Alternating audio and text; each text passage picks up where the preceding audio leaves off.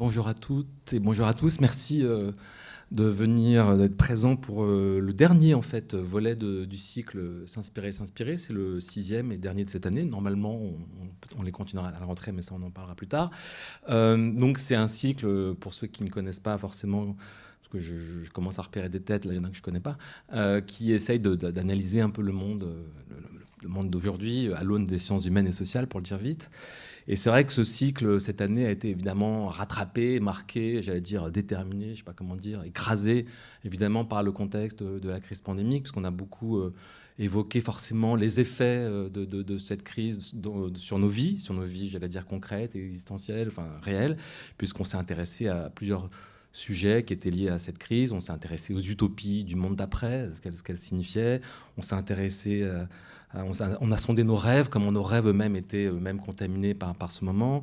On s'est intéressé à la question de notre rapport à la science et à la vérité, et notamment à la question de la défiance et à la guerre de la vérité, qui était un sujet assez fort aussi cette année, beaucoup discuté. On s'est intéressé à nos angoisses, à nos fatigues. Donc des questions qui étaient souvent un peu lourdes, il hein, faut le reconnaître, et qui étaient assez marquées par, par, ce moment. Euh, aujourd'hui, d'une certaine manière, on va essayer de poursuivre, peut-être, je ne sais pas si on va l'achever, mais en tout cas, on va prolonger ce, ce cycle un peu de, débat en s'intéressant à la culture du vivant, à la manière dont elle traverse le champ de l'art. Et parce que c'est finalement, on, est un peu dans le prolongement d'une réflexion sur, voilà, sur, sur un monde en décomposition, en train de se défaire, comment, et comment finalement on peut lui euh, apporter des, regards, des modes de récit, des formes différentes qui peuvent nous permettre de, le décrire mieux, et sinon de le décrire, même de le sauver, pourquoi pas? Donc ça, c'est une manière, de, je pense, de, prolonger ce débat. Et il y a peut-être, je pense, un autre sujet important, je pense, par rapport à notre rencontre d'aujourd'hui, qui me semble assez euh, intéressant pour moi, c'est que jusqu'à présent, c'est beaucoup euh, dans ce cycle intéressé aux sciences sociales, aux sciences humaines, avec euh, partant d'une hypothèse un peu fragile que les sciences humaines sociales pouvaient d'une certaine manière directement dialoguer avec le champ de l'art, parce qu'on est quand même ici dans un lieu qui abrite la création artistique. et d'une certaine manière, aujourd'hui, avec la question du vivant, on est, je pense, plus que jamais au cœur finalement de cette imbrication entre la réflexion, euh, j'allais dire, esthétique euh, et la réflexion euh, philosophique, pour le, dire, un peu vite. Il n'y a pas une autre question que je pense que le vivant aujourd'hui qui permet comme ça d'imbriquer ces deux types de regards, de récits sur sur cette question. Vous le savez bien peut-être qu'aujourd'hui, euh, dans le monde de l'anthropologie, des sciences humaines et sociales, de sociologie, il y a énormément de, littérature, euh, de, production vraiment théorique très forte sur la question du vivant, euh, de l'anthropocène. Vous connaissez maintenant tous les écrits, je sais pas, de Bruno Latour, Vincent Després, Baptiste Morisot, Eduardo Vives de Castro, Eduardo Cohn. Enfin, il y a, une vivacité aujourd'hui, depuis une dizaine, quinze années, de l'anthropologie évidemment très très forte sur cette question. Et ce qui est intéressant, c'est que justement, elle dialogue aussi beaucoup avec, le, avec la théorie de l'art, et évidemment aussi bien sûr avec les pratiques artistiques elles-mêmes, avec les œuvres d'art. On en parlera tout à l'heure avec Nicolas, c'est vraiment un des enjeux forts de cette rencontre d'aujourd'hui. On voit bien qu'aujourd'hui, en fait, on peut pas, il est impossible de penser euh, euh, sans euh, forme de, représentation, de ce qui nous, sans s'intéresser aux, formes qui, sont, qui nous sont proposées. Et, de même, on ne peut plus créer sans penser ce qui, ce qui, nous arrive, ce qui nous entoure. On voit bien qu'on est là dans cet entrelacement, dans cette imbrication-là. Et d'une certaine manière, les deux livres dont nous allons aujourd'hui parler, euh, Inclusion de Nicolas Bourriot, Esthétique du capital Océan, qui sort au PUF, et qui est sorti il y a quelques mois, et le nouveau livre de Estelle Zong Apprendre à voir le point de vue du vivant, qui paraît euh, chez Actes Sud, qui est paru il y a quelques semaines, sont vraiment, pour le coup, au cœur de, cette, euh, j'allais dire, de, cet entrelacement entre la théorie de l'art et la réflexion philosophique entre le sensible et, le théorique, pour le dire un peu vite. Et les deux livres, qui sont très différents, on va en discuter, je trouve, partagent en tout cas cette manière un peu forte, il me semble, d'interroger euh, cette question-là à, partir de ces, deux, de ces deux entrées, finalement, à la fois en étant attentif à la fois à la théorie et à la production artistique elle-même. Alors, euh, c'est vrai que ce que j'ai appelé aujourd'hui ce que Vivant fait à l'art, on peut, on, peut, on peut évidemment euh, s'y intéresser de manière évidente, parce qu'on voit qu'aujourd'hui, il y a une production artistique très, très, très nourrie par cette question-là. Nicolas Brouillot dit dans son livre que aujourd'hui l'artiste du début du XXIe siècle est le contemporain de l'Anthropocène. Cela ne l'oblige en rien, mais ça le détermine. On voit bien qu'il y a un nouveau statut de condition d'existence même de l'artiste. Euh, et Nicolas travaille justement à, ce qu'il appelle une théorie euh, inclusive. On va essayer de comprendre ce qu'il entend par, euh, par cette, cette esthétique-là, comment on peut réconcilier l'objet, le phénomène, le peintre et l'apiculteur, comme tu le dis dans ton livre. Estelle, elle travaille dans un, en, tant qu'historienne de l'art. Je ne vous ai pas présenté d'ailleurs biographiquement, c'était une erreur d'ailleurs. Euh, je vais peut-être le faire avant. Estelle est, donc docteur en histoire de l'art. Tu, travailles euh, aujourd'hui aux Beaux-Arts. Hein, tu diriges une chaire qui s'appelle Habiter le paysage et également à Sciences Po aussi dans le, dans le master de Bruno Latour. Voilà. Et tu as écrit plusieurs livres avant celui-là, dont Esthétique de la rencontre, euh, qui d'ailleurs de sa manière fait penser au livre de Nicolas Brouillot qui s'appelait Esthétique relationnelle. Nicolas, je l'ai voilà. Nicolas Bourriot est aussi évidemment théoricien, critique d'art. Ça fait euh, maintenant une vingtaine d'années que ses livres euh, nous aident à penser le paysage de l'art contemporain de manière, euh, j'allais dire, régulière, puisque les livres comme Esthétique relationnelle, bien sûr, mais Forme et vie, Radicant, sont des livres qui nous ont beaucoup aidés à, à, appréhender le monde de l'art contemporain de manière très très forte. Et c'est vrai qu'il y a ce travail-là récent vient prolonger, élargir ce cycle de, rencontres. On va en discuter tout de suite. Donc Estelle, elle travaille plus à ce qu'elle appelle une histoire environnementale de l'art. On va essayer de comprendre ce qu'elle entend par là.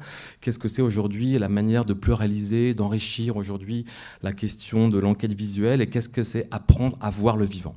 Euh, donc on voit bien qu'on a deux, livres là qui peuvent dialoguer ensemble. On va voir hein, comment ça peut, si ça peut fonctionner ou pas, si l'un s'intéresse à l'autre ou pas. C'est aussi un des mystères de cette rencontre, mais c'est ça qui est intéressant. Je vais peut-être commencer avec Nicolas justement. Euh, Nicolas, inclusion, c'est vrai que esthétique du capitalocène. Je disais tout à l'heure que tu, euh, ça fait longtemps que tu, écris euh, vraiment sur le paysage de l'art. Donc je rappelais des livres importants comme euh, Esthétique rationnelle qui date de 98, Forme de vie, l'art moderne et l'invention de soi en 99, L'ex-forme, art, idéologie et rejet en 2017. Il y avait Radicant aussi. Qu'est-ce qui aujourd'hui pour toi euh, est nouveau dans le, diagnostic que tu fais du paysage de l'art contemporain?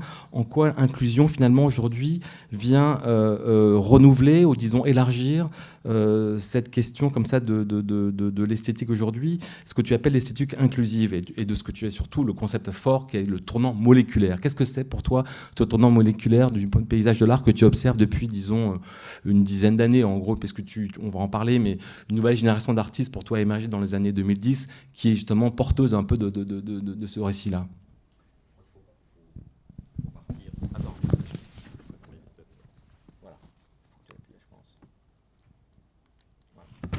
Ah, c'est mieux. Ouais.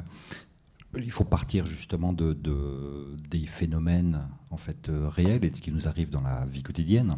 Il me semble que ce que nous ont appris ces deux dernières décennies, c'est que bah, Karl Marx voyait la, classe ouvrière comme le moteur de l'histoire. Moi, j'ai l'impression aujourd'hui que le moteur de l'histoire, et de l'histoire planétaire pour le coup, c'est euh, l'interaction entre l'activité humaine et ses effets euh, invisibles. pour le coup, en fait, c'est euh, qu'est-ce qui est le moteur de l'histoire aujourd'hui? C'est les degrés de chaleur qui vont faire en sorte que la mer va va submerger telle ou telle côte, c'est des virus, mais c'est aussi, là encore, dans l'interaction entre le moléculaire et les activités humaines, c'est aussi le glyphosate, c'est aussi les gaz lacrymogènes de la police, c'est euh, tout un registre en fait de l'invisible qui, pour moi, est le véritable moteur de l'histoire aujourd'hui. Euh, donc ça a un rapport avec l'invisible, avec le regard. Et c'est là où justement on aura certainement une discussion euh, intéressante tout à l'heure. Il y a un magnifique texte de, Félix Guattari qui est paru euh, à la toute fin des années 70, qui s'appelait La Révolution moléculaire, et qui disait une chose très intéressante. Il disait le capitalisme est en train de se transformer.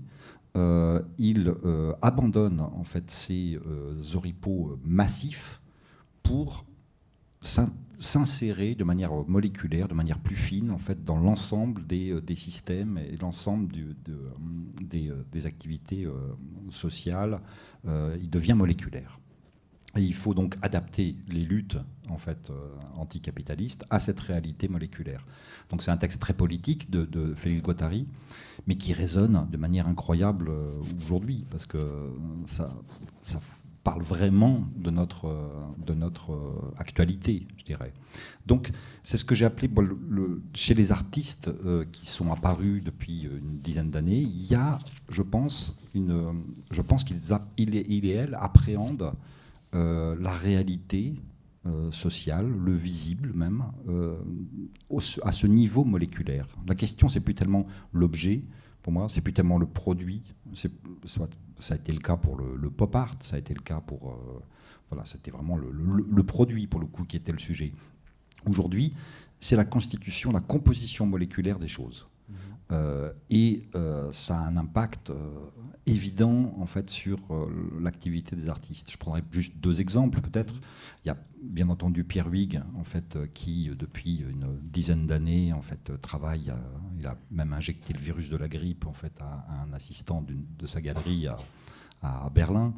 il travaille avec des abeilles, avec de la vapeur, avec des éléments qui sont justement pour le coup très difficiles à appréhender visuellement. Et c'est important de, voir ça. Pamela Rosenkrantz serait un autre bon exemple. Dans son exposition récente à la Kunsthaus de, Bregenz, elle travaille uniquement sur la couleur, la lumière, les odeurs. Donc on est à l'extrême limite du visible, précisément. Et c'est intéressant, pour ce qui est de cette euh, dernière artiste, de voir à quel point cette esthétique de la, de la couleur, qui est définie par une longueur d'onde, euh, l'odeur qui est définie par des effets en fait euh, précis. il y a, par exemple, euh, elle a diffusé euh, dans une exposition des phéromones qui affectaient le visiteur de manière différente selon qu'il avait été exposé auparavant ou pas à ces phéromones.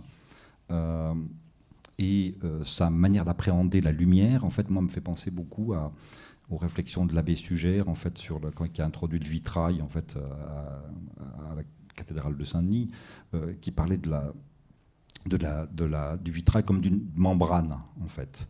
Et euh, Pamela Rosenkrantz considère le, corps humain, qui n'est jamais représenté, pour le coup, mais, mais, mais omniprésent, euh, mais omniprésent en tant que membrane, en tant que lieu de passage, en fait. Et je crois que ce qu'on a aussi appris, en fait, euh, ces dernières décennies, c'est que notre propre corps, en fait, abrite, en fait, une, un zoo absolument monumental. On, on est une multiplicité, en fait, de vivants. Euh, et je crois que les artistes qui m'intéressent aujourd'hui, en fait, beaucoup, euh, travaillent à ce, à ce niveau-là de compréhension de la réalité, qui est une compréhension moléculaire. Tu parles d'une logique trans, même pour définir un peu euh, cette pratique artistique nouvelle, par rapport, disons, à la génération de l'esthétique relationnelle où, où, les artistes étaient plus travailler par la question des relations interhumaines, la question de créer des, des, des, des groupes, des collectivités. Aujourd'hui, tu expliques en fait, on crée des sujets-objets. Tu parlais évidemment de Pierre Huyghe et, et, et, je parlais déjà dans l'esthétique relationnelle. Donc, mais on pourrait parler euh, aussi de, de, je sais pas, de, de Carsten Holler et ses oiseaux, de, de Saraceno et ses araignées. On voit aujourd'hui que c'est voilà, sujet, objet, homme-machine, en gros, il y a une sorte de logique trans qui, qui, qui se constitue dans, la, dans, dans, dans, dans le récit aujourd'hui des artistes. Oui, on peut même parler de peinture, hein, d'ailleurs je trouve que ce serait intéressant parce que je, tu en parles dans je pense à Amber Wellman, en mhm. fait, qui est pour moi une des très euh, artistes, des peintres les très importantes de, notre époque, qui euh, pour le coup, en fait, là, pour le coup, c'est une question de regard, euh, mais pas uniquement. C'est un espace tactile, l'espace pictural d'Amber Wellman. C'est un espace tactile dans lequel la, totalité des membranes, pour le coup, qui nous permettent d'appréhender le réel, sont convoquées dans la constitution d'une image. Et ça, c'est assez fascinant et c'est une des raisons pour lesquelles sa, peinture me, fascine vraiment. Donc il ne s'agit pas uniquement d'utiliser le vivant, il s'agit, mais, euh, de, le mettre en jeu, euh, ce soit dans des formes ou dans des représentations d'ailleurs. Il y, a une idée qui, circule beaucoup dans ton livre, c'est. J'aimerais bien que tu m'expliques un peu plus clairement ce que, ce que tu entends par là. Tu parles de, l'art associé un peu, pas non plus euh, défini comme de la magie, mais en tout cas rapproché de, la magie. Et tu utilises pour ça le concept de mana, est-ce que tu peux nous expliquer ce que tu entends par là, en quoi il est intéressant à comprendre pour comprendre justement cette scène?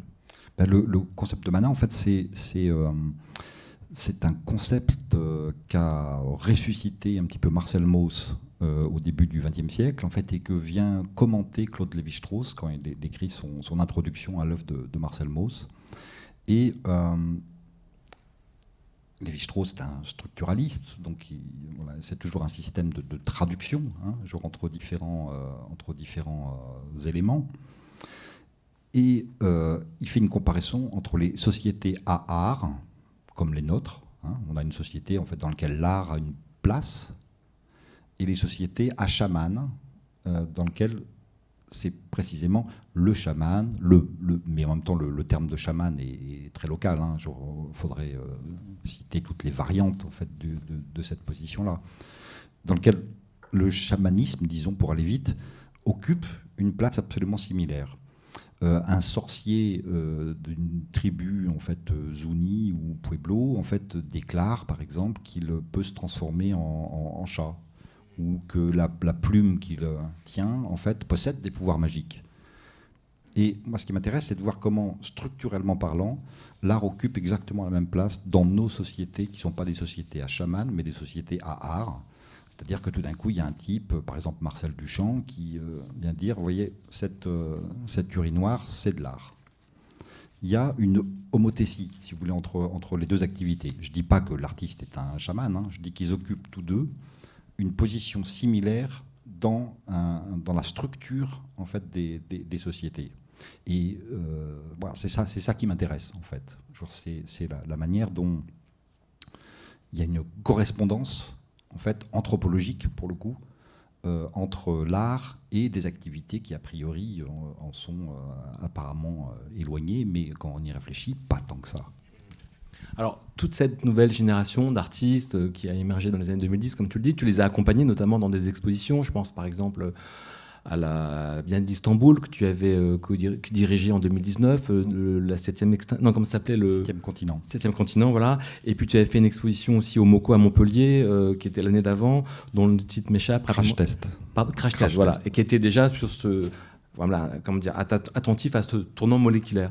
Mais tu parles aussi dans ton livre de, par rapport à, justement à l'écologie, à la conscience un peu d'un nouveau régime climatique, etc., que jeune, tu avais été euh, déjà presque sensibilisé à cette question-là par l'art lui-même, puisque tu parles de cette exposition euh, qui s'appelait euh, Ozone, voilà, qui était au magasin de Grenoble, je crois, hein, où il y avait des, artistes comme il y avait Philippe Parreno, Dominique Gonzalez-Forster, Bernard Josten et, Pierre, Pierre Joseph. voilà.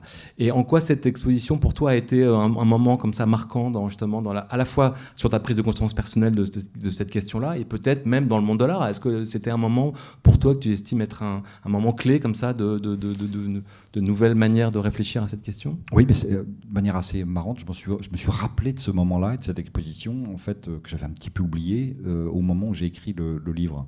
Et je me suis souvenu que c'était voilà, c'était un, ça a été un moment très important, d'une part parce que voilà, c'était des artistes qui étaient très jeunes, on avait 23-24 ans en fait quand, cette exposition a, eu lieu, et j'ai découvert un petit peu à ce moment-là le travail à la fois de Dominique, de, de de, Pierre-Joseph, euh, etc. Et euh, ce qui était incroyable dans cette exposition, c'est qu'effectivement, c'était euh, le, thème d'ensemble, c'était le trou dans la couche d'ozone, en fait. Donc, et à l'époque, on, était en 1989, je, peux vous dire que ça intéressait très peu de monde. Hein. en tout cas, dans le milieu de l'art, quasiment personne. Et euh, ce qui était intéressant, c'est que ce n'était pas un acte militant. Il ne s'agissait pas d'alerter seulement en fait, sur euh, un, scandale euh, climatique. C'est trouver une sorte d'adéquation entre la production artistique, la manière de traiter un sujet et, et l'écologie.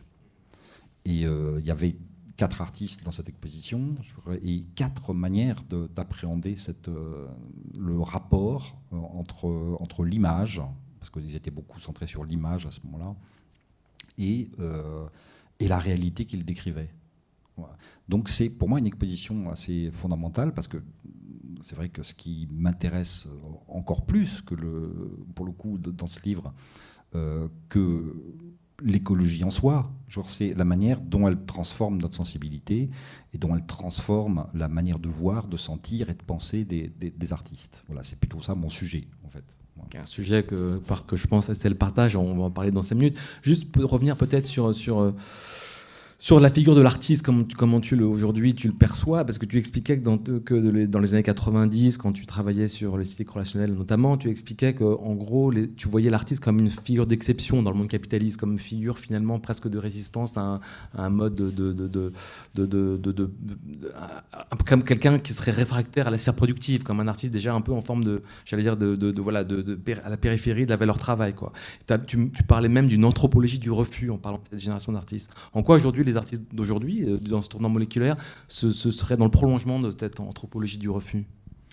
Alors, c'est une question très vaste, mais euh, je, Bill Gates, je, le cite dans le, dans le livre, avait une espèce de rêve, en fait, il y a une vingtaine d'années, il voyait un, monde sans frottement. En fait, pour lui, c'était l'idéal capitaliste, en fait, c'est qu'il n'y ait pas de frottement. J'ai trouvé cette image absolument extraordinaire, et il a absolument tout compris. C'est effectivement l'idéal de son monde, c'est l'absence totale de frottement. Or, moi, ce qui m'intéresse, c'est plutôt les frottements. Euh, c'est les artistes qui introduisent justement, et, c'est intéressant de voir que cette, génération euh, d'artistes, que ce soit de, Saraceno à Juliette Bonnevio, enfin on pourrait en citer euh, énormément, travaille beaucoup à partir de la poussière, à partir d'éléments justement très difficilement décomposables encore. Je pense à Dora Budor, en fait, qui a travaillé sur la poussière également, sur des éléments euh, absolument infimes. Bon, je vais pas faire, il faudrait faire un, un, slideshow là, mais euh, mais c'est cette, en ce moment, en tout cas, c'est cette capacité de résistance là qui m'intéresse. Et je pense que chacun de mes bouquins euh, essaye d'aborder une petite facette de cette, euh, ce que j'appelle cette anthropologie du refus, en fait, du voilà, de, l'introduction en fait de, de d'une sorte de sabotage du visuel, en fait, on pourrait dire ça aussi comme ça. Alors, avant de parler, donner la parole à Estelle, je, je veux revenir sur le, concept d'esthétique inclusive. Tu, tu, tu, expliques dans le livre que pour toi, cette esthétique-là, la manière dont tu l'as définie, euh, en fait, appelle à ce que, appelles, ce que tu appelles un apprentissage d'un regard enfin décentré, replacé dans un univers plurivoque incluant les non-humains. Et pour le coup, c'est vraiment, j'ai l'impression de, de qu'Estelle est dans cette problématique-là. Que Comment tu, dis, comment tu pourrais qualifier cette esthétique inclusive? Est-ce qu'elle est pour toi dominante aujourd'hui ou est-ce qu'elle reste encore, j'allais dire, un peu marginale dans le champ de l'art euh, dominant aujourd'hui J'essaie de repérer en fait les différentes figures en fait à travers le travail des artistes une fois encore. Hein. J'ai fait cette euh, première exposition euh, en 2014 qui s'appelait The Great Acceleration, qui était la Biennale de Taipei, qui était ma première exposition sur l'anthropocène en fait. Et ça? 2014. Et euh, à partir de là, j'ai essayé de repérer des, figures en fait qui réorganisaient notre manière d'envisager, de, voir en fait l'espace dans lequel on, évolue. Et il y a trois choses pour aller très vite. En fait, pour moi, ce qui, ce qui caractérise l'espace-temps de notre époque, c'est la promiscuité, euh, une nouvelle promiscuité, de nouveaux plis en fait qui se constituent à la surface de la planète. Par exemple. Euh, pangolin, Banque mondiale, vous voyez, ça c'est un pli absolument nouveau. Hein. Euh, il y a la crise de l'échelle humaine. Euh, et ça, c'est un élément euh, fondamental de, mon bouquin. C'est qu'on ne peut plus en fait réfléchir à l'échelle humaine aujourd'hui dans la représentation. Et ça, je pense que tu en parles aussi, Estelle.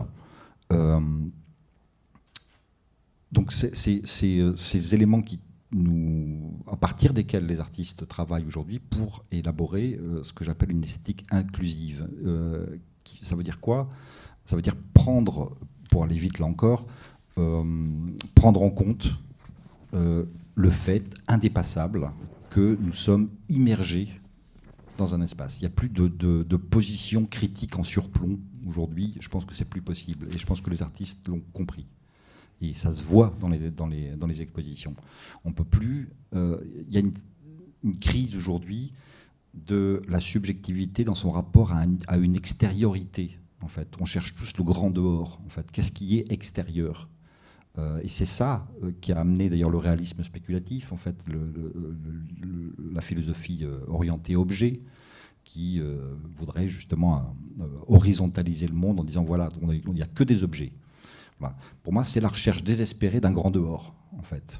Et il me semble qu'il y a d'autres manières de d'envisager l'espace que, par une recherche angoissée et paniquée d'un grand dehors. Mais c'est. Euh, oui, non, mais c'est très intéressant parce que finalement, cette. Euh, cette euh, manière de, sortir un peu du, grand partage, voilà, qui accompagne, j'allais dire, la modernité, hein, pour le dire un peu vite, on voit bien qu'on est en train d'en sortir pour de, vraiment définitivement. Et, le livre d'Estelle, et on va en parler maintenant, accompagne aussi ce, ce récit-là, même si c'est vrai que ton travail porte sur l'histoire de l'art et sur la peinture du 19e siècle. Hein. On est moins là sur la scène de l'art contemporain, mais le programme du, livre, en tout cas son ambition, et il est assez, assez impressionnant, c'est quand même apprendre à voir. Euh, donc on pourrait partir de là peut-être, apprendre à voir comment euh, tu, pourrais signifier cette invitation-là? Parce que c'est vrai que tu parles dans, le livre beaucoup, c'est un peu un fil de une crise de la sensibilité du vivant, sur la manière dont nous ne savons pas finalement être attentifs au vivant comme il faudrait qu'on soit, et que toute l'histoire de la peinture moderne est nourrie par euh, une sorte de symbolisme, toujours vouloir donner un sens, une projection humaine à ce qu'on voit. et ton livre essaye de nous apprendre, en tout cas, peut-être que tu es un témoin, parce que tu expliques que toi-même, tu apprends à voir par le, par le travail que tu, que, que tu, es, que tu accomplis en tant qu'historienne de l'art, mais même en tant que, j'allais dire, euh, voyageuse, en tant que, que, que, baladeuse dans la nature, hein, puisque le livre s'ouvre sur une scène où tu es en Ardèche, je crois, sous le ciel, et tu, tu un rapace passe au-dessus, et il y a quelque chose qui se passe. Mhm. quel était le programme de ce livre? Est-ce que tu pourrais nous dire un peu quelle était son, sa visée? Oui. Alors, euh, cette formule apprendre à voir, euh, elle m'a beaucoup intriguée parce que c'est une formule qu'on retrouve à la fois dans la bouche des artistes, c'est un leitmotiv, je dirais, et euh, dans la bouche des naturalistes. et c'est deux figures que je, que je suis dans le livre. Il y a des chapitres qui sont dédiés à la peinture et des chapitres qui sont dédiés à l'histoire naturelle, ce qui est un peu inhabituel. mais justement, il y a une, une, unité dans tout ça qui est ce projet d'apprendre à voir le vivant. Alors bien sûr, euh, au, départ, ça peut sembler être une sorte de paradoxe. On se dit apprendre à voir, mais merci, je vois très bien. Euh, qu'est-ce que ça veut dire? Et, je pense que voilà, ce que j'ai voulu euh, montrer dans ce livre, c'est qu'il y a plein de manières de voir qui sont des manières de ne pas voir. Et j'en fais le, le, récit à la fois à travers une certaine histoire de la peinture de paysage et de notre tradition, je dirais, picturale occidentale, donc plus ancienne hein, que ce, des œuvres dont on a parlé jusqu'ici, bien sûr, où euh, effectivement euh, le monde vivant est très présent. Je dirais même que c'est un, topos hein, de, l'art. Tout le monde sait que les artistes euh, chérissent la nature. mais ce qui est intéressant, c'est de voir sous quel visage cette nature est présente dans les œuvres. Et ce qu'on voit, c'est qu'il y a un peu trois figures dominantes dans, dans l'histoire de la peinture occidentale, qui est voilà, dans la peinture d'histoire et jusqu'à très tardivement dans la peinture du paysage, jusqu'au tournant du 19e, la nature reste un décor, c'est-à-dire que c'est l'arrière-plan de scènes humaines qui sont de plus en plus petites, qui occupent de moins en moins de place à la surface du tableau, mais qui sont toujours néanmoins là, parce que sinon on craint qu'il n'y ait rien à voir, rien à lire, euh, pas de signification à retirer du tableau. Et ça, c'est par exemple ce qu'on peut retrouver à la fois dans les écrits de l'abbé Dubos ou de Pierre-Henri de Valenciennes, etc. Et après, les deux autres visages euh, qui caractérisent la présence de la nature, euh, notamment dans notre tradition picturale, mais qu'on retrouve en littérature et dans d'autres arts, c'est le vivant comme symbole ou comme miroir de nos émotions humaines, voilà, qu'elles soient métaphysiques ou intimes. Comme si, et donc le vivant est bien là, mais il est présent pour autre chose que lui-même comme si, si on ne le chargeait pas de nos propres significations, on doutait qu'il ait les siennes, qu'il ait ses propres histoires à raconter, euh, qu'il puisse faire drame. Et euh, c'est ça qui m'a beaucoup intriguée. Je me suis dit, mais du coup, qu'est-ce que ça veut dire apprendre à voir le vivant, si ce n'est pas euh, apprendre à se voir soi-même dans le vivant? Et, quelles sont les significations, les histoires, les relations, les comportements qu'on peut arriver à percevoir à partir de tout ce qu'on a du vivant, qui sont les corps. Et c'est ça aussi qui est très, qui unit en partie euh, les artistes et les naturalistes. Par-delà la distinction entre art et science et toutes, voilà, toutes ces frontières euh, très très lourdes dont on hérite, c'est que euh, ces deux figures, artistes et naturalistes, prennent très au sérieux les corps des vivants comme étant des portes vers l'invisible. Et ça, ça rejoint un peu, en partie le propos de Nicolas au début. C'est-à-dire que oui, on n'a que ça, et une partie de nous, en tant qu'héritiers modernes, qui trouve que ce n'est pas assez, qu'on devrait voir à l'intérieur, comme si, et que ce serait ça connaître, et qu'en fait, quand on est un vivant, mais c'est aussi le cas pour nous, nos corps ne sont pas des corps matière, ce sont des corps perspectives. Ça, c'est une notion qui vient de l'anthropologie, notamment chez Eduardo Viveros de Castro. C'est-à-dire que le corps qu'on a détermine euh, comment on est dans le monde, comment on agit, comment on perçoit. Euh, et ça, c'est vrai pour tous les vivants, que ce soit des végétaux ou des animaux comme nous. Euh, et, les artistes et les naturalistes, donc chacun à leur manière, bien sûr avec euh, des outils d'enquête très différents, ont ce, souci d'attention pour les corps comme révélant, et ça c'est une idée très importante de Baptiste Morisot, comme révélant des, des comportements, des histoires, euh, des relations. Ce sont les corps sont des formes signifiantes qui sont pour nous des indices pour comprendre qui sont ces formes de vie. Et, c'est ce qu'on voilà quand on regarde le travail artistique de certains peintres que j'étudie dans, dans, ce livre. Donc je m'intéresse notamment aux peintres nord-américains de l'Hudson River School, ou quand on regarde les écrits des, femmes naturalistes du 19e siècle que je, que je suis, il y a cette, euh, ce temps infini, quotidien, passé à observer, à traduire, parce que c'est pas seulement, bien sûr, euh, voir au sens strict, mais aussi à traduire et à transmettre les significations des corps des vivants. Alors justement, c'est passionnant parce que je te cite parce que justement là sur la sur la sur la tendance que nous avons tous apporté des, des, significations, euh, des projections de nous-mêmes sur le monde vivant. Tu dis par exemple, lorsque je vois une rose et que je et, que je songe en moi-même à la fragilité de l'existence, lorsque je pense lorsque pensif je marche sur un sentier et que je vois un saule pleureur et que je m'émeus devant la mélancolie de ce paysage, je ne fais que ventriloquer le saule qui n'a jamais été rencontré comme une entité altère face à moi. Donc on, et alors comment on échappe précisément à cette euh, à cette manière justement d'interpréter symboliquement euh, le monde vivant. Tu dis que l'historien de l'art doit être un pisteur, en gros, chercher des indices précisément. il y a, des très belles pages sur la manière dont justement tu, tu essayes d'analyser précisément ces, tableaux, notamment le très connu là, de Rock Mountains, euh, comment il s'appelle déjà A Storm in the Rocky Mountains d'Albert Qu'est-ce que c'est Est-ce que tu peux nous expliquer ta méthode justement sur la manière d'essayer de, de comprendre en quoi on peut apprendre à voir le vivant par, le, par la peinture elle-même, par la manière de la regarder. Bien sûr. Alors, déjà, c'est enfin, le passage que tu as lu est important parce qu'effectivement, ce que, ce que je n'ai pas dit tout à l'heure, c'est que ce qui est manqué dans cette, ces manières de ne pas voir que j'ai décrit avant, c'est l'altérité du vivant. Et c'est ça qui est écrasé, et c'est pour ça qu'il y a un problème, je dirais. Ou en tout cas que ces, ces manières, de ne pas voir, de, ces manières de voir symboliques et émotionnelles, qui ont créé des œuvres magnifiques, hein, c'est pas la question, euh, ne sont pas suffisantes, en tout cas elles peuvent être enrichies par d'autres rapports. Et euh, moi, ce qui m'a intéressé, c'était que souvent la réponse à ça, au fait de, ne pas avoir un rapport seulement projectif euh, au vivant, euh, c'est qu'on dit on doit passer par les savoirs. Et souvent, on passe par des quand on entend savoir, souvent on entend savoir scientifique. c'est en partie vrai. Moi-même, je suis nourrie, bourrée de, de savoir scientifique. Mais euh, c'est pour ça que je me, suis, que je me suis intéressée à ces femmes naturalistes, parce que je me suis dit, il y a quand même un problème, parce que dans notre héritage culturel, euh, les sciences dont on hérite euh, sont hantées par un spectre, qui est que très souvent, connaître à partir des lumières, ça a voulu dire mettre à distance, introduire un rapport d'extériorité, d'objectivation. ça a voulu dire aussi, comment dirais-je, repousser tout, enchantement du monde comme étant une croyance, une superstition, etc. Et donc la connaissance scientifique sous un, certain visage, qui bien sûr ne, ne, comprend pas ni toutes les sciences, ni tous les travaux des chercheurs, c'est vraiment un spectre, c'est pour ça que je parle de, de, cette figure-là, euh, c'est une forme de connaissance qui sépare plutôt qu'elle nous relie. Et je pense qu'on a tous fait l'expérience que parfois, en tout cas moi je l'ai faite, que parfois, quand on, je sais pas, on s'intéresse à une mousse, par exemple, ces êtres très intéressants, qu'on va ouvrir un manuel sur les bryophytes, donc c'est euh, voilà, c'est et qu'on lit la première page et ça nous tombe des mains, mais pas seulement parce que c'est un, un, langage, euh, je dirais, conventionnel, donc euh, difficile d'accès, mais parce que la manière de les présenter ne nous les place pas dans une relation avec nous. C'est comme si c'était vraiment des objets en dehors de notre monde, en dehors, qui ne, nous renseigne pas sur qui on est en tant que vivant dans cette très longue histoire partagée euh, avec les autres vivants.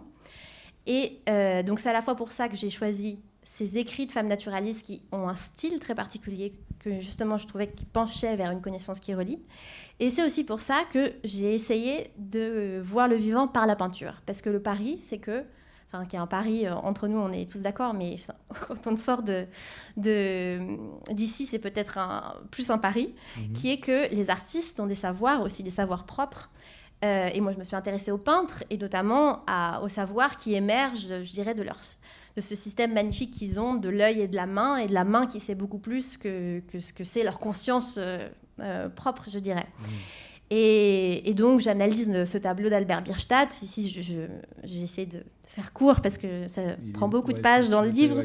voilà, euh, parce que c'est vraiment des chapitres qui circulent dans le tableau. Euh, mais voilà, par exemple, il y a dans, ce, dans cette œuvre un rapace qui plane. Et l'interprétation commune que vous retrouverez sur les sites des musées, sur les commentaires de ces œuvres, c'est que c'est un symbole des États-Unis, de la destinée manifeste, etc. Et moi, j'étais assez intriguée parce que quand je regardais ce rapace, je me disais, bien sûr, enfin, je, je, me disais pourquoi pas? Mais euh, je me disais, c'est très étrange parce que si c'est le symbole des États-Unis, donc ça veut dire qu'on le rattache à ce pigargue à tête blanche, à cet aigle américain qu'on retrouve sur tous les.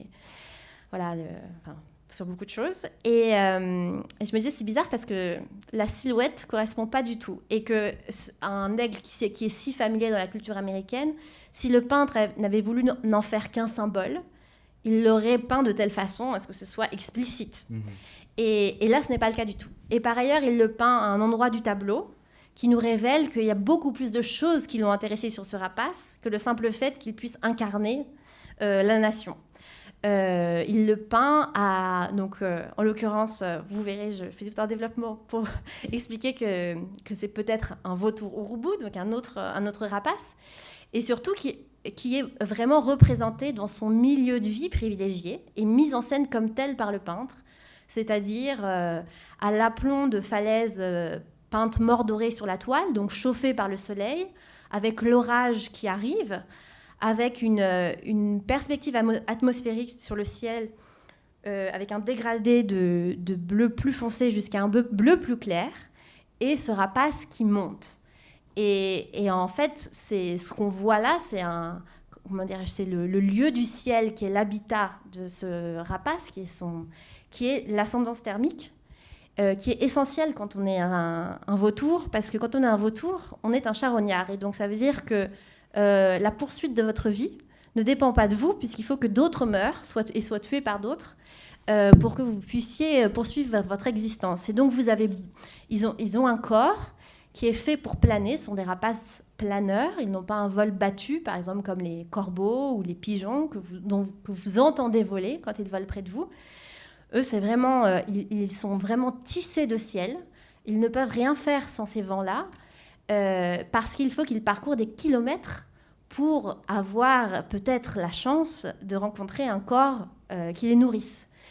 Et le fait qu'il l'ait représenté ainsi dans le tableau nous montre que oui, ça peut être la nation, mais que c'est aussi bien, bien d'autres choses et que le peintre l'a vu et qui nous a laissé des indices sur la toile, dans la composition, dans les choix de représentation, qui nous permettent de saisir ça et de le voir aussi dans son altérité, dans la singularité de sa forme d'existence.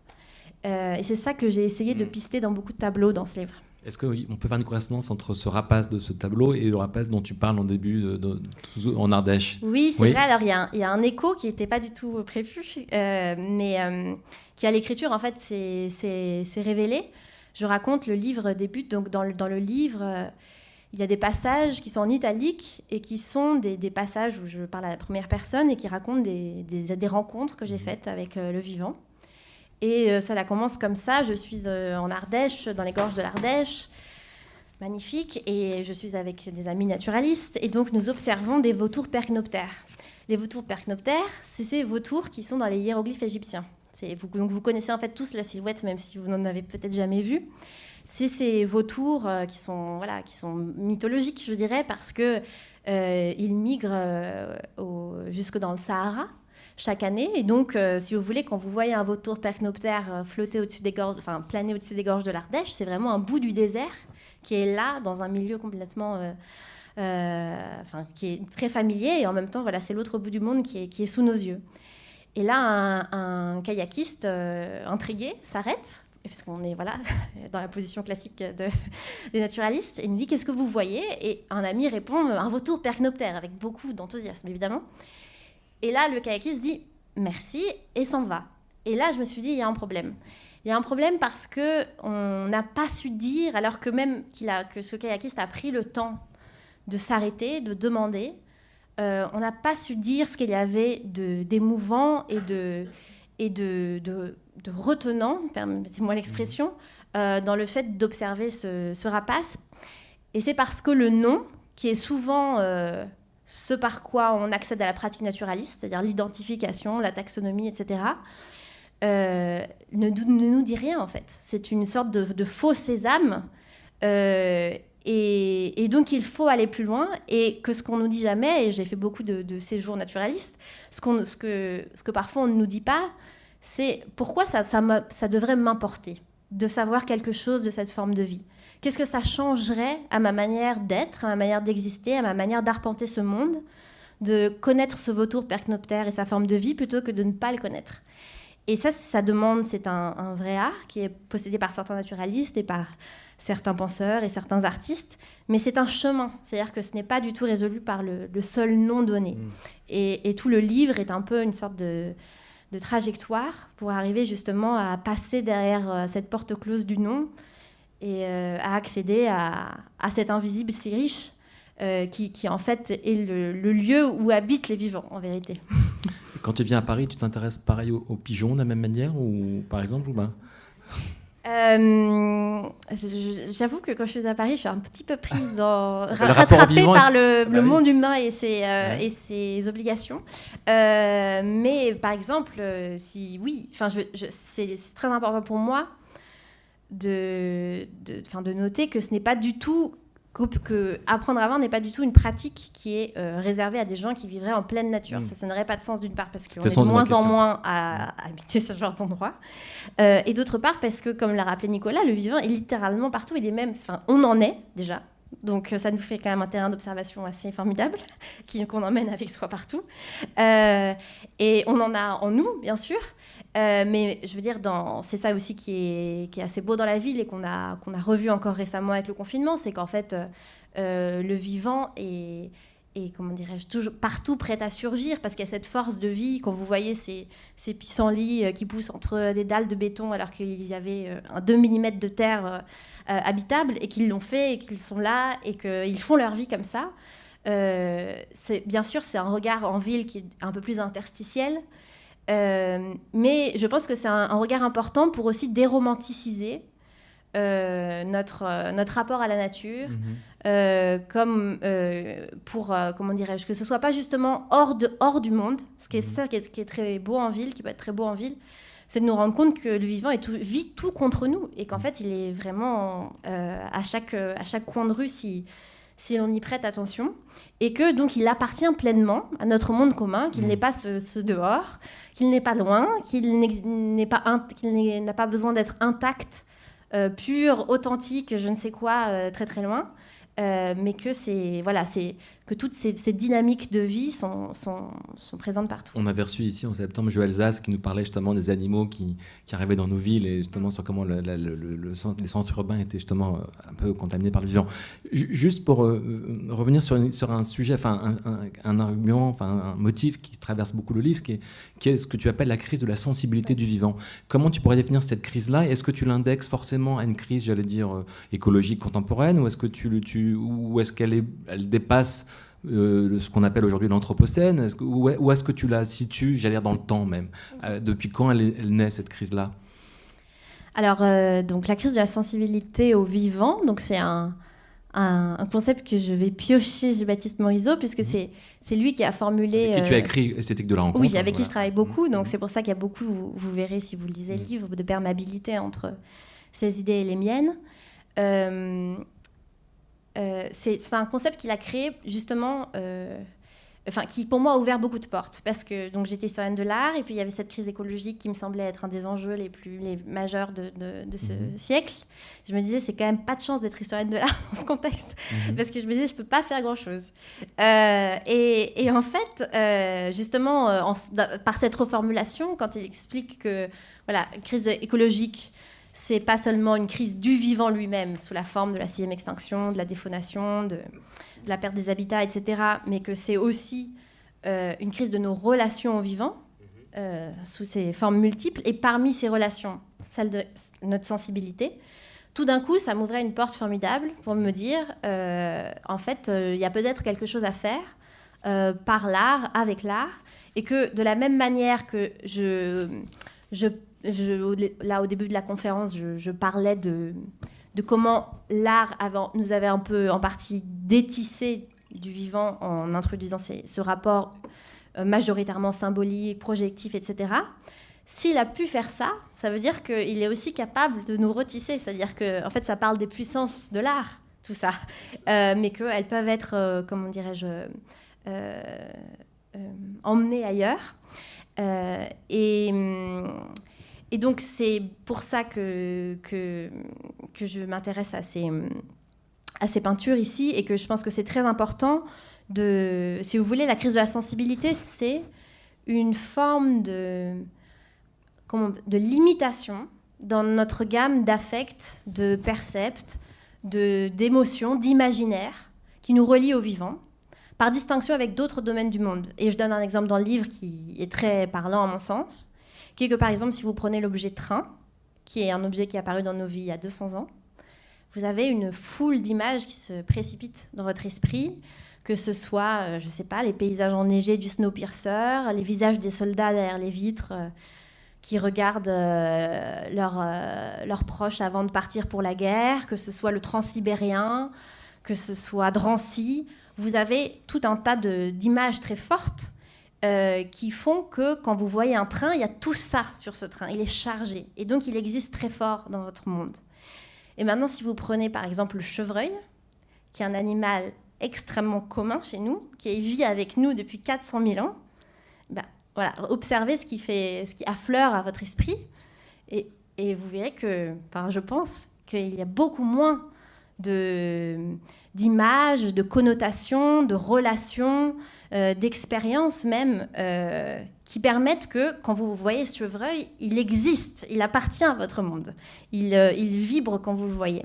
Et c'est ça, si vous voulez, la, comment dirais-je, remédier à cette crise de la sensibilité, et c'est pour ça que la culture et les arts sont aussi importants. C'est parce que la culture est cet outil formidable, on revient un peu peut-être à, ce que disait Nicolas tout à l'heure, pour charger de manière forte, presque magique, c'est-à-dire qui, dépasse euh, les limites euh, matérielles de l'objet, euh, des, entités du monde. Mmh.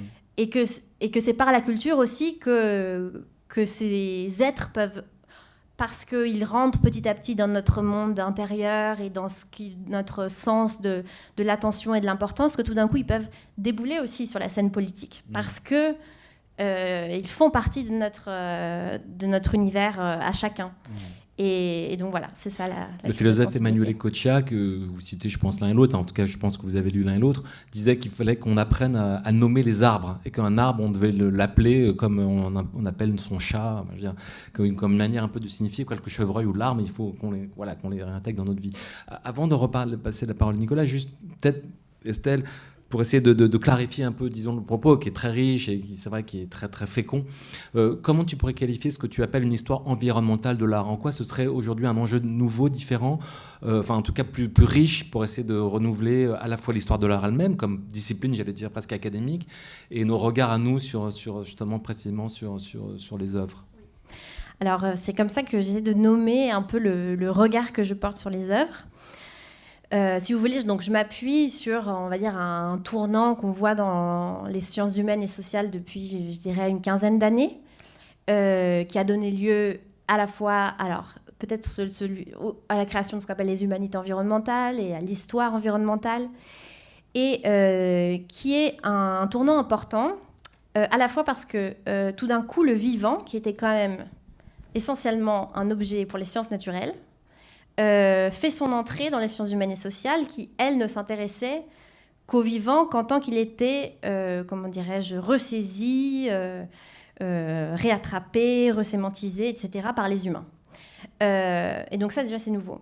Mais et ce qui est nouveau aussi, c'est que dans, dans, ces, dans cette nouvelle manière de faire des sciences sociales et humaines, c'est un, non seulement le vivant rentre, mais il y rentre sous une autre modalité qu'avant.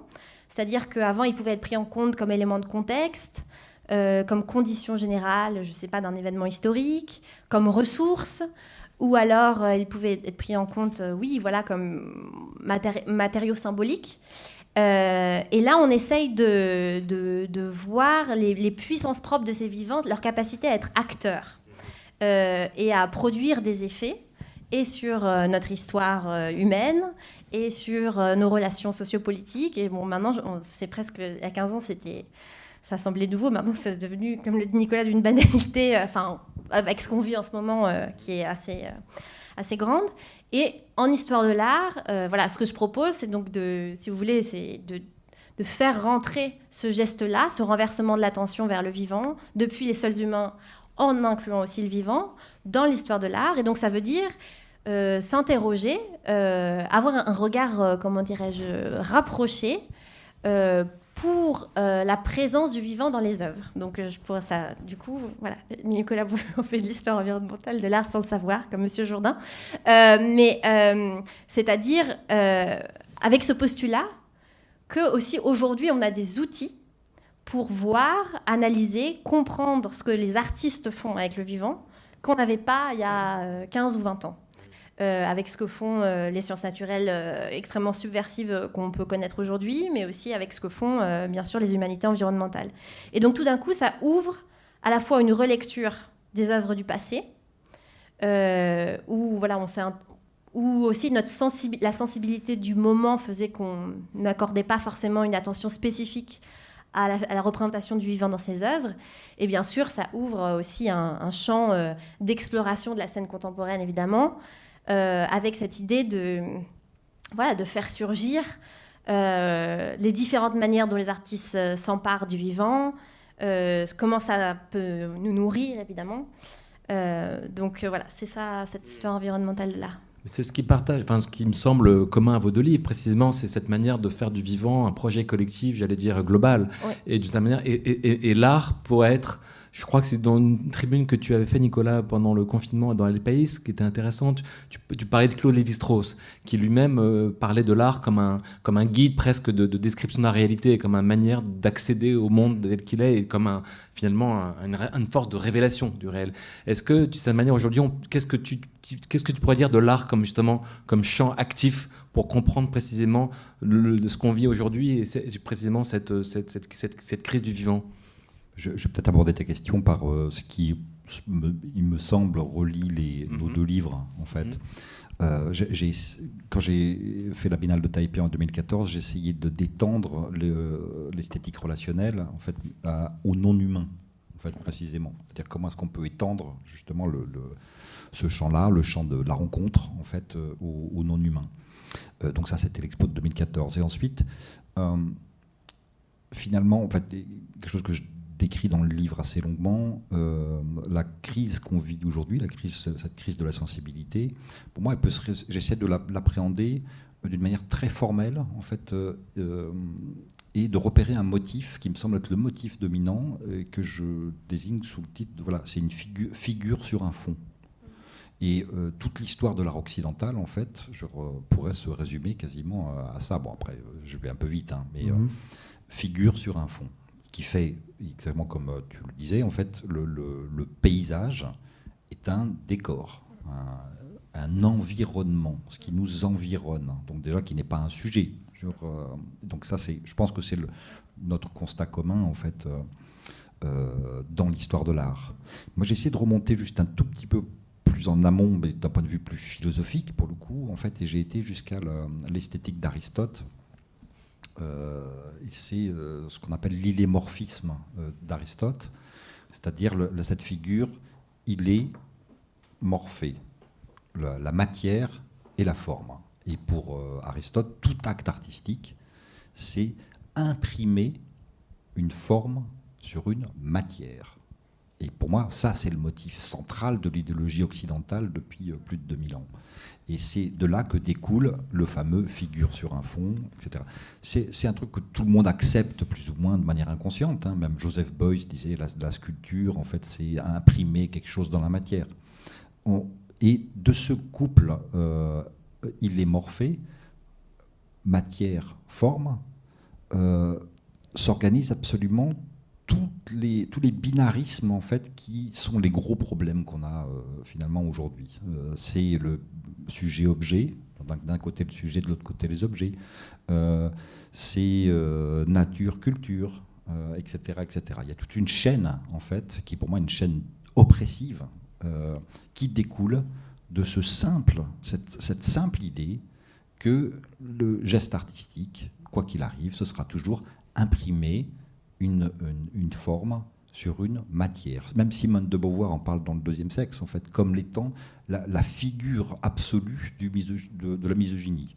Euh, c'est actif-passif. Vous voyez, c'est, tout ça, c'est, l'illémorphisme d'Aristote. Euh, ce que j'essaye de, repérer dans, ce livre, c'est les artistes qui aujourd'hui échappent justement à, ce, à cette fatalité euh, idéologique, je dirais. Pour qui il n'y a pas d'un côté la matière, de l'autre côté la forme, d'un côté le sujet, de l'autre côté l'objet, parce que tout est sujet. Euh, et on parlait, là, ça rejoint pour le coup l'aspect politique en fait des choses. Euh, le gouvernement équatorien a, déclaré comme sujet en fait le sol de son, du, pays.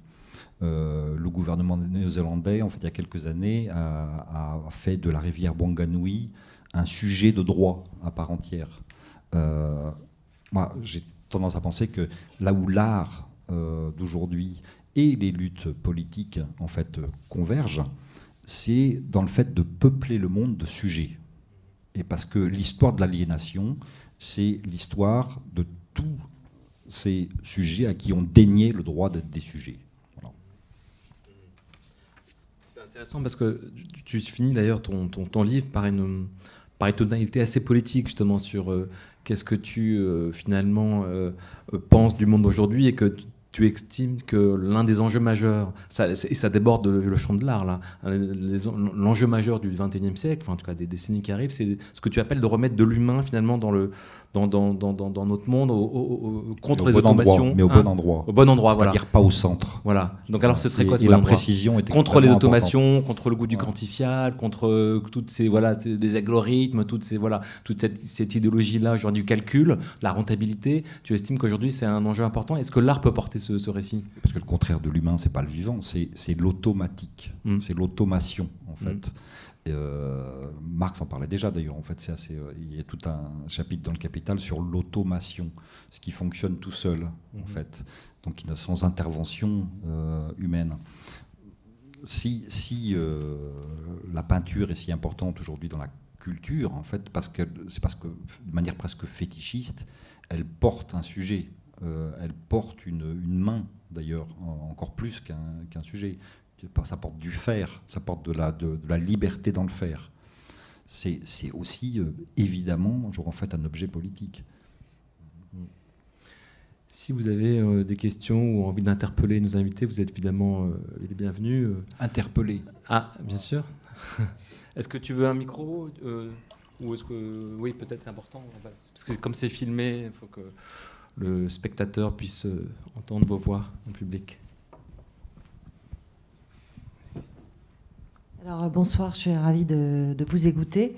Donc euh, moi j'ai créé un, format qui s'appelle Parole de créateur face sur l'urgence écologique avec euh, ma fondation Tali. Donc c'est un artiste et un scientifique qui répond à l'urgence d'être en présent et qui essaye de réfléchir à des nouveaux récits. Et parallèlement, on a coproduit le film de Cyril Dion qui s'appelle Animal. Et en fait, bah, Cannes, c'est ça? Voilà. Et en fait, on se rend compte que, euh, dans ce film, ce sont deux ados qui vont euh, essayer de comprendre en faisant le tour du monde, rencontrer les scientifiques, Baptiste Morisot, etc. Et on se rend compte qu'il y a un vrai travail aussi à faire sur qu'est-ce que c'est la croissance, qu'est-ce qu'on, que, que la performance économique aujourd'hui est en train de détruire nos écosystèmes et que oui, il faut des nouveaux récits, mais qu'au-delà de ça, il faut aussi un contre-pouvoir par rapport à cette idée de croissance euh, et de performance économique. Donc je voulais avoir votre avis en tant qu'historien et en tant qu'éclaireur sur euh, comment on pourrait aussi euh, effectivement créer ces nouveaux récits et, et, répondre, donner des pistes de réflexion sur cette crise de sensibilité, mais au-delà de ça, par rapport à un marché de l'art qui repart comme avant, avec 300 foires par an, avec bon voilà tout ce qu'on tout ce qu'on sait. Euh, voilà, je me pose la question, naviguant dans ces milieux, euh, de comment adresser ce sujet du réchauffement par rapport à un marché qui continue comme avant et qui, est en parallèle de, tout ce que vous mettez en place et qui, lui, finalement, voilà, il y aura toujours ce que tu disais, cette question de rentabilité, de, de produire en détruisant et de, de logique économique euh, qui aussi pressurise les artistes donc je, voulais avoir votre avis sur ces 350 foires annuelles Et qu'est-ce que nous, cette communauté, euh, pouvons imaginer comme contre-pouvoir pour dire bah, ça, on n'en veut plus Et voilà, parce que je pense que c'est peut-être ensemble qu'on peut imaginer quelque chose de, de voilà, un contre-pouvoir. Merci. C'est un peu long, pardon. C'est des questions qui ont été discutées pas mal d'ailleurs pendant le confinement, parce qu'il y a eu, je ne sais pas si on peut dire une remise en cause, en tout cas une mise en questionnement de la manière dont le monde de l'art lui-même euh, fonctionnait euh, à l'aune de, cet événement. Je, ne sais pas où on en est aujourd'hui, mais euh, comme tu le dis, j'ai l'impression qu'il n'y a pas tellement de progrès qui ont été faits sur ce, sur ce sujet-là. Nicolas, tu as un avis là-dessus Je ne sais pas trop, je connais moins le monde des foires en fait et des grandes expositions. C'est toujours je sais pas tout, quand, quand, on parle de croissance, moi, ça j'ai une image en tête. En fait, c'est, euh, on compare souvent les sociétés à des, euh, organismes. En fait, euh, ici, on, on adaptait la notion de croissance en fait à notre organisme individuel. Ça voudrait dire en fait qu'après 18 ans, 19 ans, en fait, il faudrait toujours prendre un ou deux centimètres par an jusqu'à notre mort en fait. Donc normalement un être humain devrait mesurer 3 mètres 50 ou 4 mètres en fait s'il continue de croître en fait comme il le fait euh, jusqu'à euh, la fin de sa croissance justement. Mais qu'est-ce qui se passe après? Ce qui se passe c'est qu'on passe du quantitatif au qualitatif. Et moi la question liée à, la décroissance c'est le récit de ce que serait le qualitatif justement dans une société. Et moi, c'est plutôt ça, cette piste-là qui me retient, en fait. C'est quoi une société basée sur le qualitatif et pas sur la croissance quantitative Mais après, je n'ai pas forcément les réponses. Moi, je, je suis un, je, vois le monde un petit peu à travers les œuvres d'art. C'est mon métier et c'est mon outil optique. Et c'est pas, toujours les, réponses à tout.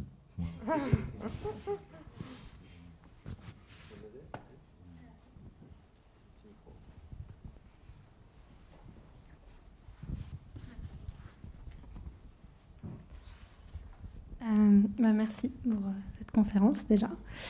Euh, ma question, elle est plus pour Estelle Zong. J'arrive jamais à prononcer le parti, je suis désolée. Zong Benwell, je sais, c'est dur. dans Manifeste des espaces, des espaces compagnes de Donna Haraway, elle explique à un moment que l'étymologie du mot respect, c'est un échange de regards ou c'est rendre le regard de l'autre. Et j'aime bien euh, cette idée d'empathie qu'il y a derrière cette idée, et euh, que respecter, c'est peupler un environnement de Dieu, enfin de regard. C'est quand on commence à respecter, du coup on voit des regards qui nous regardent. Et, j'aimerais bien avoir votre retour là-dessus. Et aussi par rapport à la couverture de votre livre de Tom Utek, uh-huh. où j'ai l'impression dans ses œuvres de retrouver un peu cette idée. Uh-huh. De retrouver quoi? Cette idée de de respect. Alors oui, donc euh, sur la couverture, donc c'est un, merci pour la question.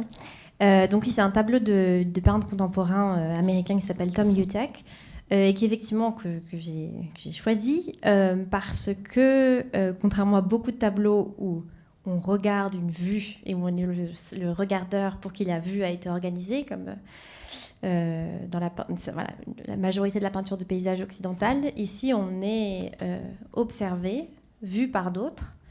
Euh, et donc, c'est évidemment, c'était cette inversion euh, du point de vue qui résonnait bien avec mon sous-titre qui m'a intéressée ici. Et montrer justement que ce qui m'a intéressé, aussi, c'est un peu l'effet d'apparition de, ces animaux, de ces élans, de ces ours, de ces, euh, lynx qu'on voit surgir et qui en fait nous rappelle que en fait ça n'a jamais été vide, inhabité et dépeuplé et que c'est nous qui l'avons vu comme tel, mais qu'ils étaient toujours là. Euh, et pour euh, revenir sur euh, la citation de Donna Haraway, oui, je, comprends pourquoi, pourquoi c'est interpellant comme formulation. il faudrait élargir, c'est-à-dire pour que, il faudrait élargir regard dans un sens très large. Pour, par exemple, les végétaux, par exemple, c'est, je pense, un peu plus difficile d'avoir ce sentiment d'échange euh, de regard. Et puis aussi, même avec les animaux, euh, ce qui est toujours euh, assez intrigant dans la rencontre animale, c'est qu'ils sont toujours beaucoup moins intéressés que nous par le fait de que voilà, pour eux ça fait pas tant événement que, que pour nous qui sommes très avides de, de relations responsives avec le vivant. Et c'est ça aussi que je retrouve dans cette citation de Donna Haraway. Alors relation responsive, c'est c'est un, un, concept qui vient de d'Artmut Rosa, qui a écrit ce très beau livre récemment qui s'appelait Résonance et qui explique que vraiment en, Occident, on a toujours, enfin, on est quand même, euh, euh, a toujours euh, recherché le fait de, mettre, de, de, créer des relations responsives, c'est-à-dire on a le sentiment qu'on envoie quelque chose dans, dans, le monde et que ça nous répond, que ça nous revient, avec voilà, différents objets du monde et notamment les non-humains. Et, et c'est d'ailleurs comme ça que moi j'analyse rapport, notre rapport symbolique et émotionnel au vivant, comme le, le fait qu'on a envie que ça nous dise quelque chose. On a envie que ça réponde. On a envie que ça nous, que ça nous parle, en fait. Et c'est un désir qui est parfaitement euh, légitime et, très beau, parce qu'on a envie de se sentir relié. Et je retrouve ça dans cette, euh, cette notion d'échange de regard. Mais la question, c'est comment on peut aller chercher des relations responsives qui font de la place à l'altérité, qui ne sont pas une sorte de, fausse responsivité, où nous, on a l'impression que oui, oui, ça parle, mais en fait, c'est nous qui avons mis ce que ça dit et comment ça le dit. Euh, et, et, que ça, en fait, ça vient de nous et que ça ne vient pas à nous. Voilà. Et donc, euh, et donc c'est ça, c'est ça qui est, qui est délicat. Euh, c'est-à-dire essayer de se rendre disponible au, au, corps, aux signes des autres formes de vie euh, qui nous parle de nous, mais pas de nous en tant que Estelle Zongmengua, l'historienne de l'art avec sa biographie propre, etc., mais qui nous parle de nous en tant que, que nous sommes aussi vivants. Et donc, il y a plein de choses en commun et plein de, problèmes d'existence et plein de, de, de comment dirais-je, de, de points chauds comme ça qu'on partage avec les autres vivants. Donc oui, ça me parle en partie de moi, parce que ça me permet de mieux comprendre qui je suis en partie. Euh, mais ça ne, ne, parle pas de moi en tant qu'individu euh, biographie. Voilà.